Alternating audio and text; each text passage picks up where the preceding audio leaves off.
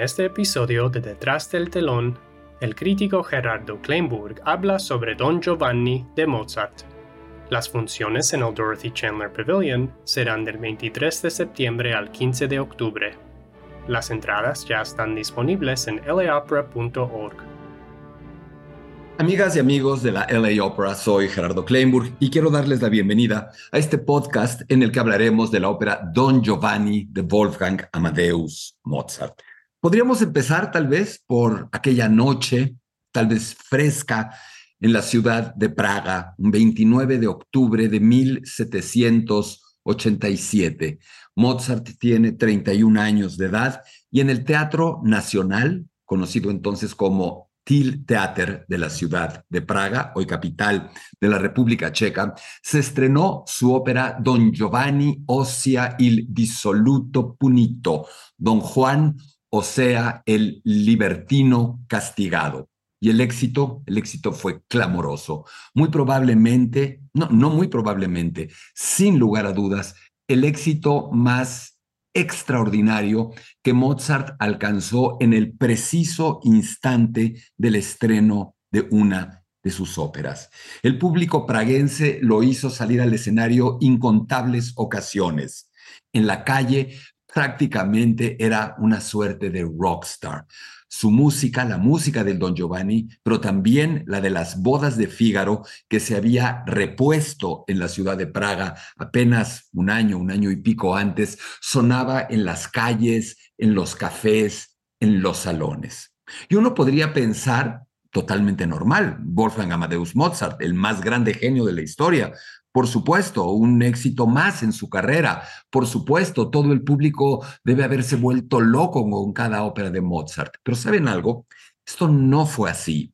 Y si Mozart viera hoy el éxito arrollador de sus óperas, de su música, de su persona en todo el mundo, si Mozart viera que hoy consideramos que su música es accesible fácil en el mejor sentido, que incluso se le pone a los bebés con la idea de que puedan resultar más inteligentes o desarrollarse más pronto, que uno propone la música de Mozart para iniciarse en la música clásica o en la ópera, Mozart se quedaría absolutamente impactado, se le caería la mandíbula. ¿Y saben por qué? Porque su música y en particular sus óperas eran consideradas difíciles en su época, eran complicadas, eran extrañas. La gente no terminaba de entender qué era lo que se proponía con esas obras de teatro musical, sobre todo las de la parte de su madurez, las que escribe en esos últimos 10 años de su vida que pasa en la ciudad de Viena entre 1781 y 1791 esas óperas que fundamentalmente están enmarcadas o que alcanzan la excelsitud con la llamada trilogía Mozart da Ponte. Esta que Mozart compone con los libretos escritos por Lorenzo da Ponte y que son Las bodas de Fígaro, Don Giovanni y Così fan tutte. Ahora bien, entender por qué en Praga Don Giovanni y Mozart tienen ese éxito en vida del propio Mozart es muy difícil de entender. Me parece que Praga, a diferencia de la capital del imperio austriaco o del Sacro Imperio Germano, mejor dicho, que era Viena, a diferencia de ellos, en Praga hay una menor presión y dominio del establishment musical italiano que quería que todo se entendiera bajo los esquemas un poco eh, en forma de dicotomía de la ópera italiana, la ópera seria, barroca, que todavía sobrevivía, contra la ópera bufa. También existía, por supuesto, en la capital vienesa la ópera en el estilo de Gluck. Ahora hablaremos de toda ella y el Singspiel mientras que Praga tenía mucha más libertad. Me parece que era un público más progresista, más libre, no sé, incluso me atrevería a decir más abierto a las nuevas formas musicales. En Praga, decimos, Mozart debió haberse quedado. Esa es una de las preguntas que siempre nos hacemos todos los que amamos a este compositor y a su música. ¿Qué habría pasado si Mozart se hubiera quedado en esa ciudad, si hubiera vivido plenamente el éxito que le ofrecía? Seguramente, muy probablemente no habría muerto tan pronto y muy probablemente habría alcanzado un éxito en vida que no logró. Ahora bien, cuando don Giovanni, poco tiempo después, se estrena en la ciudad de Viena, en la capital del imperio, el fracaso es colosal, un verdadero fiasco. Nada funciona. Es literalmente abucheada. Apenas hay unas cuantas funciones y caerá en un olvido total. ¿Por qué? Eso sí lo podemos entender y me parece que entenderlo nos permite comprender un poco mejor de qué se trata esta ópera, cuál es su eh, riqueza, por qué es una ópera tan moderna, tan innovadora y a su manera tan compleja para su tiempo. Habíamos dicho hace unos momentos que de alguna manera el terreno, el territorio operístico en la capital del imperio y en buena parte de Europa Central estaba parcelado, estaba dividido o clasificado de una manera sumamente rigurosa, sumamente eh, cerrada. Existía el remanente, los vestigios de la llamada ópera seria u ópera barroca. Esta ópera que literalmente agonizaba, que llevaba más de 120, 130 años haciéndose fundamentalmente en Italia y en las principales ciudades del imperio, como podían ser, por supuesto, Viena, como podía ser Mannheim, como podía ser Múnich en Bavaria. Y este estilo operístico estaba muy determinado por el canto.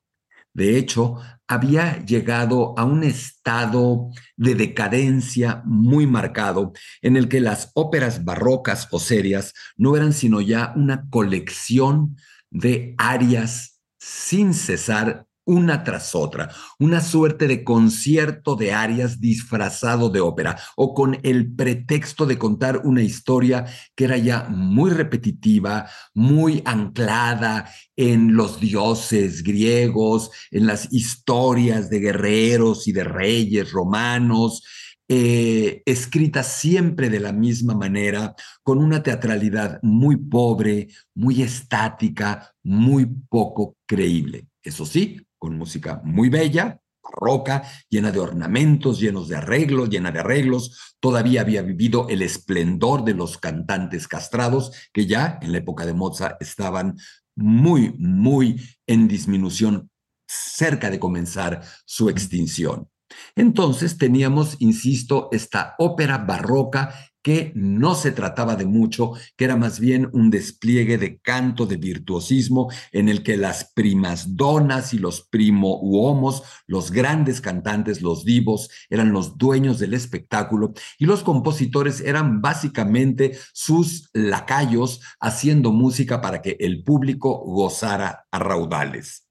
Sin embargo, este público empieza a gozar menos la ópera barroca porque comienzan a agotarse las historias, comienza a parecerle aburrida, anticuada, lejana en cuanto a su temática. Está por el otro lado la ópera bufa, esta ópera cómica más joven, irreverente, en la que participan cantantes menos famosos, en donde no hay este, este, este exhibicionismo vocal, con historias sencillas, del pueblo, de la gente común y corriente, historias de amor, de desamor, de enredo, de traiciones, de disfraces, de malos entendidos, de clases bajas comenzando a ponerse a las clases más poderosas. Es una ópera más libre, es una ópera donde se puede ser plenamente creativo, no hay reglas, no hay expectativas y a Mozart le fascina este tipo de ópera. Está por el otro lado la llamada ópera de la reforma de Gluck, Christoph Willibald Gluck, este compositor eh, alemán que radica en Francia y que transforma la ópera diciendo basta de los excesos de la ópera barroca, basta de esta parafernalia, de este circo vocal increíble, donde de verdad nadie está sintiendo, donde las emociones no se están proyectando, donde todo es un pretexto para el lucimiento banal del canto. Y Gluck dice, limitemos eso, regresemos a un estilo más sencillo, más sobrio, más honesto, más verdaderamente emocional. Quitemos estas áreas gigantescas, hagamos más creíble la ópera, quitemos toda esta parafernalia, todos estos gorgoritos vocales que ni siquiera nos permiten entender el texto y hagamos una ópera paradójicamente moderna y paradójicamente muy cercana al origen remoto a finales del siglo XVI del, propio género operístico. Y está un último estilo de teatro musical que se da en distintos países de Europa que no son lo que hoy conocemos con Italia. Son las manifestaciones operísticas locales, la forma en la que distintas culturas adaptan, adoptan, modifican la ópera italiana para convertirla en algo más cercano a su público, más comprensible, más accesible, más nacional. En primer lugar, se hace la ópera en el idioma de ese país. Además, se hace mitad hablada, actuada como si fuera teatro, y mitad cantada. Además de ello, se recurre a temas sencillos, divertidos, se incorpora música popular, se puede incorporar incluso música que sea conocida, personajes típicos o arquetípicos del folclore, de la literatura de esos países. España hará lo suyo con la zarzuela, el Reino Unido hará lo propio con la llamada ballad opera, la ópera en Francia hará lo mismo con la opéra comique y en el territorio, en los territorios germano parlantes, se adoptará este estilo con el nombre de Es decir, obras en las que se canta, sing, y spiel, se actúa, se habla. Mozart conoce todos estos estilos, ha recorrido Europa desde niño con su padre en un carruaje, formándose en todos estos estilos musicales. No hay escuelas, no hay conservatorios donde aprenderlo, no hay grabaciones, obviamente, no hay tal eh, difusión de las partituras de un país a otro. Por lo tanto, el padre de Mozart, Leopold, lleva a este niño prodigio a cada uno de los lugares donde se hacen estos estilos operísticos y Mozart, con este genio incomparable, lo absorbe instantáneamente. Está varios viajes en Italia, escucha las óperas barrocas y es capaz de hacerlas perfectamente a los 14 o 15 años. Lo mismo sucede con su viaje a Francia, donde puede entrar en contacto con la música de Gluck, con el viaje muy temprano que hace al Reino Unido, con el viaje que hace, los viajes que hace permanentemente por el Sacro Imperio Germano. Mozart domina todos los estilos y los ha ejercido todos. Y ahora sí, regresamos al punto de partida.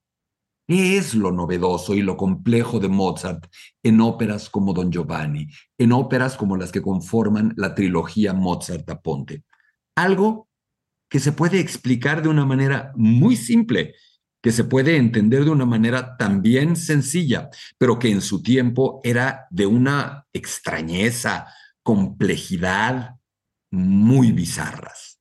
Lo que Mozart hace, lo que Mozart decide es hacer teatro musical.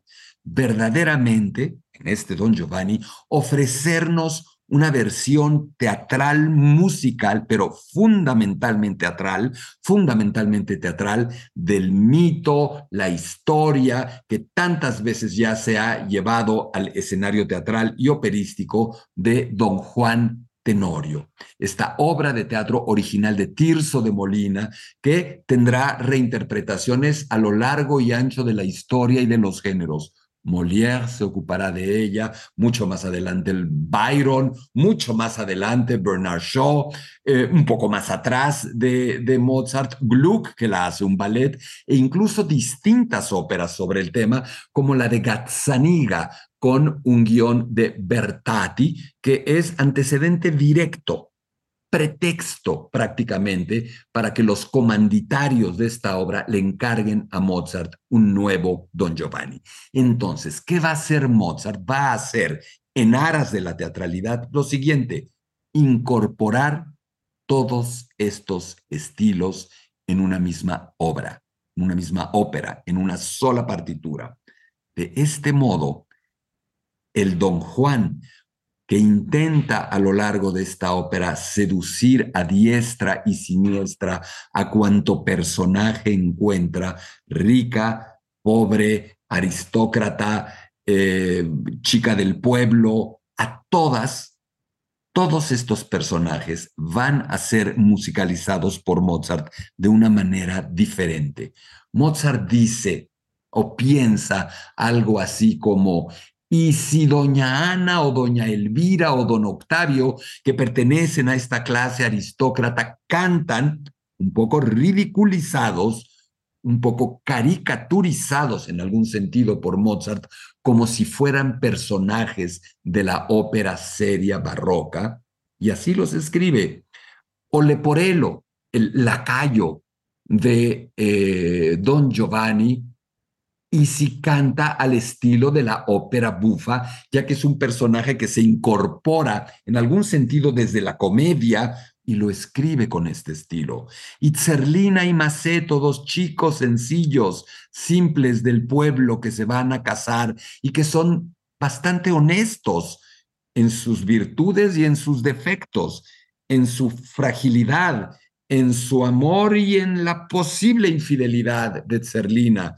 Y si ellos cantan con la honestidad y la simplicidad de Gluck y también con algunos elementos del Singspiel germano. Y Don Giovanni, ¿a qué hacemos que suene Don Giovanni? A nada específicamente. Un personaje que canta pocas arias, que más bien descansa en los recitativos y que no se puede asemejar o incluir en ninguna clasificación operística imperante y el comendador, el convidado de piedra que desde la ultratumba llegará a tomar de la mano a don Giovanni en una cena a la que el propio don Giovanni lo ha desafiado y lo conmina a arrepentirse. Don Giovanni se negará con valor, con terquedad, con contumacia, como lo queramos ver, y finalmente es arrastrado hasta el infierno por el comendador ya convertido en convidado de piedra y una suerte de coro de demonios. Todo esto es lo que Mozart hace con Don Giovanni, fundamentalmente de la mano, en complicidad, en una suerte de Dream Team con el grandioso escritor y libretista operístico Lorenzo da Ponte, originalmente Emanuele Coneliano, un judío converso italiano, analfabeta hasta los 16 años, eh, ordenado sacerdote, sin embargo, mujeriego, don Giovanni, que tiene que huir por todos los problemas que se mete por seducir a mujeres casadas y que termina en la corte de José II de Habsburgo, el jefe, el emperador del Sacro Imperio Germano, como uno de los libretistas que puede escribir óperas de alto nivel para ser representadas en teatros importantes de la ciudad de Viena. Ahí Mozart y Da Ponte se conocen y arman uno de los más extraordinarios equipos de la historia del género operístico. No podemos saber exactamente cómo trabajaban, no podemos saber qué tanto se metía uno en el trabajo de otro, particularmente Mozart en el trabajo literario de Da Ponte, aunque estamos absolutamente seguros de que intervenía e intervenía mucho, exigía, pedía, buscaba teatralidad, buscaba credibilidad, sugería temas, sugería situaciones, personajes, conflictos. Y no lo podemos saber porque al vivir en la misma ciudad no se tenían que escribir cartas y no sobrevive, muy lamentablemente, una correspondencia entre Mozart y Da Ponte que nos permitiera saber cuál era el método de trabajo. Lo que sí sabemos es que del cerebro, de la pluma, de la emotividad, el talento y el genio de ambos nacen nuestras tres obras maestras. Y en particular, don Giovanni, a la que nos referimos en este momento, es una petición, es una iniciativa de la propia ciudad de Praga. No es como las bodas de Fígaro, que todo indica, es una idea peligrosa del propio Mozart, que entre él y Da Ponte logran modificar para vencer la censura política y hacer que la corte de los Habsburgo permita que se represente en Viena. No, don Giovanni tiene otro origen. Justamente, estas bodas de Fígaro no tienen éxito, es un éxito moderado o un fracaso moderado el que tienen en su estreno en Viena. Pero cuando Mozart las repone, estas bodas de Figaro, las vuelve a hacer en, en Praga, en el mismo Teatro Til, el Teatro Nacional de Praga al que hemos hecho referencia, va a tener un éxito apoteósico. Ahí empieza esta, este estrellato mozartiano en Praga hasta tal punto que Domenico Guardazzoni y Pasquale Bondini, los dos empresarios directivos del Teatro Nacional, ante el éxito obtenido por las bodas de Fígaro, le dicen a Mozart y a Da Ponte que hagan otra ópera, esta vez para ser estrenada en Praga, específicamente para Praga. No sabemos quién da la idea, Daponte dice que fue él. Daponte siempre eh, se trata de colgar todas las medallas. Ahí están sus eh, memorias. Asómense a las memorias de Lorenzo Daponte, en donde sí, miente y exagera mucho, trata de mostrarse como el protagonista de todo lo que estamos diciendo y relega a Mozart casi a un segundo lugar, pero son interesantes y dan alguna información importante no me parece descabellado que cualquiera hubiera tenido la idea. Don Juan, don Giovanni estaba de moda en Europa. Era una obra de teatro en sus adaptaciones operísticas o balletísticas que estaba en boga, que a todo mundo gustaba, pero curiosamente se le veía como una suerte de obra cómica, como una obra divertida, como una comedia en la que al final este comendador asesinado eh, regresaba de la ultratumba para llevarse a don Juan y todo mundo se carcajeaba, se lo tomaba muy graciosamente, muy poco en serio. Lo que sucede con Mozart y Da Ponte es que al acercarse a este título, lo van a convertir en un Don Giovanni suyo, inclasificable, un drama jocoso, que no quiere decir una, un drama jocoso o una comedia dramática, sino que tiene que ver con la palabra drama, acción, jocoso. En, el fondo, el subtítulo que le están poniendo es algo así como una acción cómica. Era la manera de vender, de promocionar, de clasificar de una manera popular estas obras. Pero lo que van a hacer resulta muy extraño. Sí, nos vamos a reír mucho durante Don Giovanni. Sí, hay enredos, hay disfraces, hay burlas, pero cuidado. Desde que la obertura arranca, estamos oyendo música que combina dos mundos, esos primeros acordes eh, tremendos, disonantes, casi diabólicos para la época con la que arranca la obertura, no tienen nada de gracioso no parecen anunciar una comedia, aunque luego pronto la música parece alocarse, dislocarse, convertirse en una suerte de bufonería. Pero cuando el telón se levanta, tenemos a Leporello cantando en el estilo de la ópera bufa, lamentando el trato que le da a su patrón. Todo indicaría que es una comedia, que es algo bufo. Pero de pronto lo que vemos es a Doña Ana cantando en el estilo de una primadona de ópera seria barroca italiana, eh, lamentando, aterrada por la presencia de un don Giovanni que no estamos seguros si está ahí a la fuerza abusando de ella o si de verdad eh, ella está aceptándolo. Sabemos que además se ha citado en su habitación con don Otavio, su nombre, entonces la castidad de doña Ana no es tan clara. ¿Y qué tenemos enseguida superpuesto a todo esto? Un asesinato en escena. Don Giovanni, sin desearlo, tratando de no batirse en duelo con el padre de Doña Ana que lo desafía, lo mata.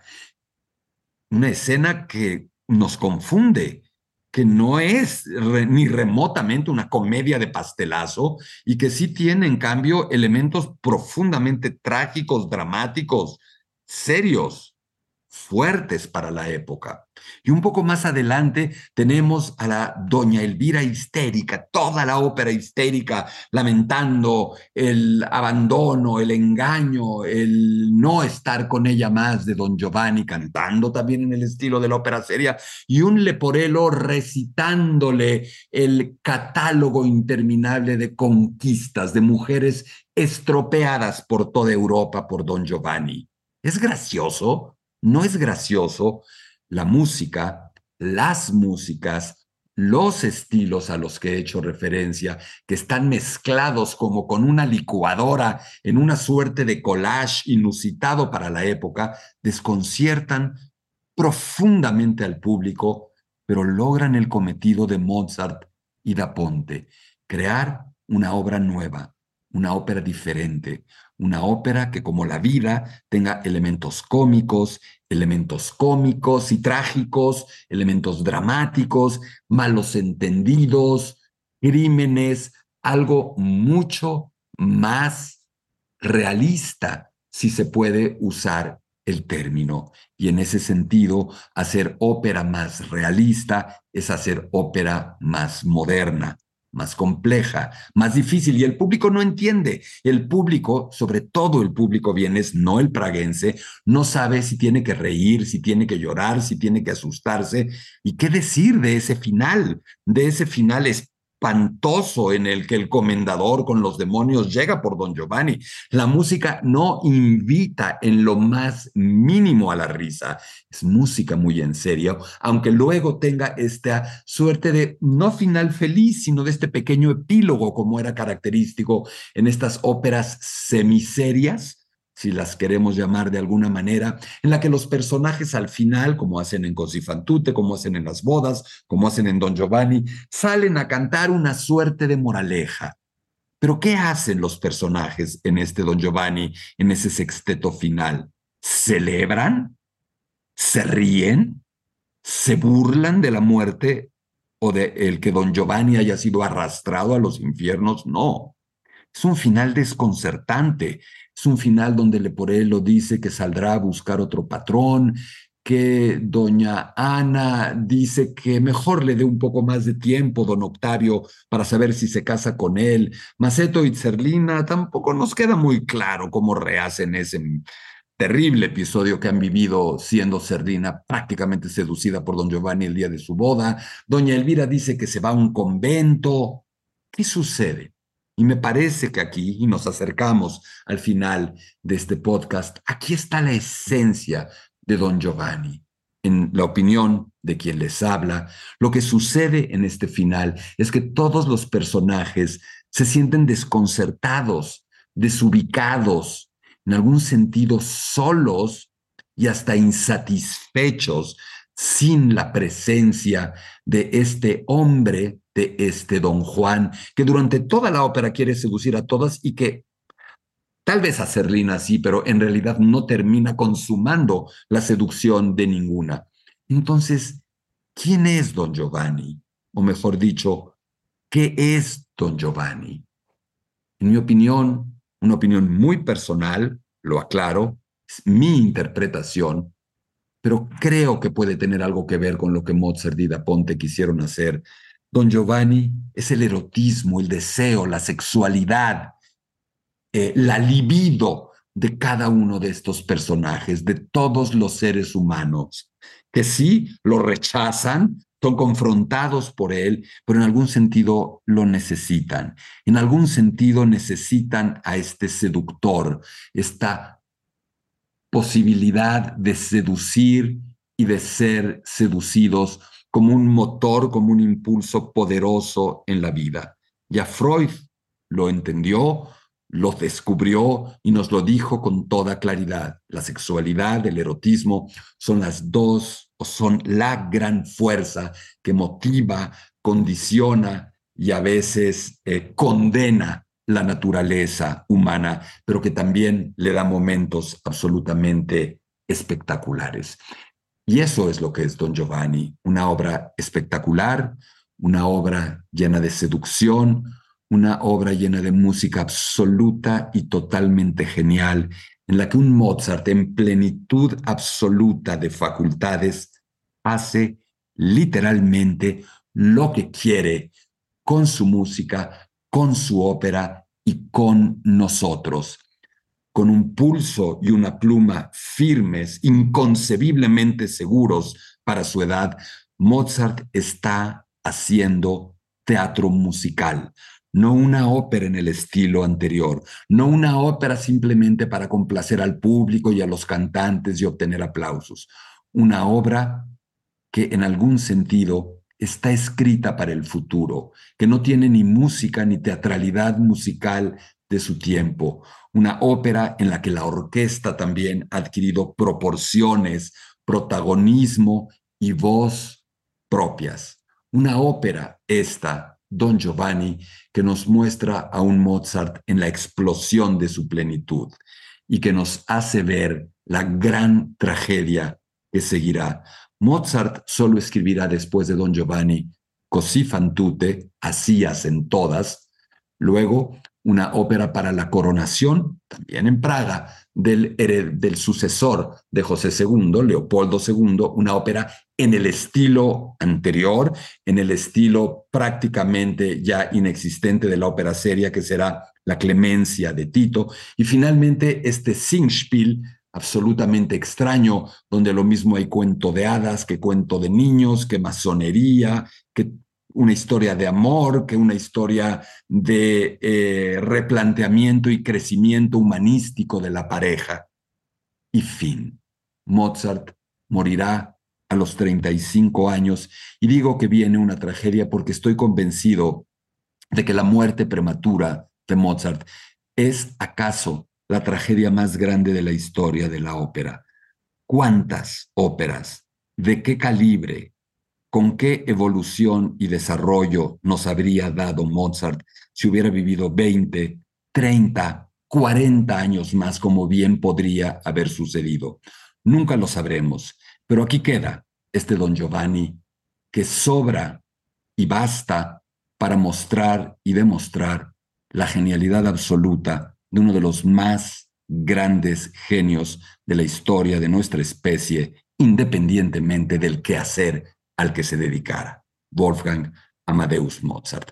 Soy Gerardo Kleinburg, agradezco muchísimo a la LA Opera por la oportunidad de hacer este podcast y los invito, las invito a que nos acompañen en el próximo que hagamos sobre las óperas de esta maravillosa temporada de la Ópera de Los Ángeles. Hasta muy pronto.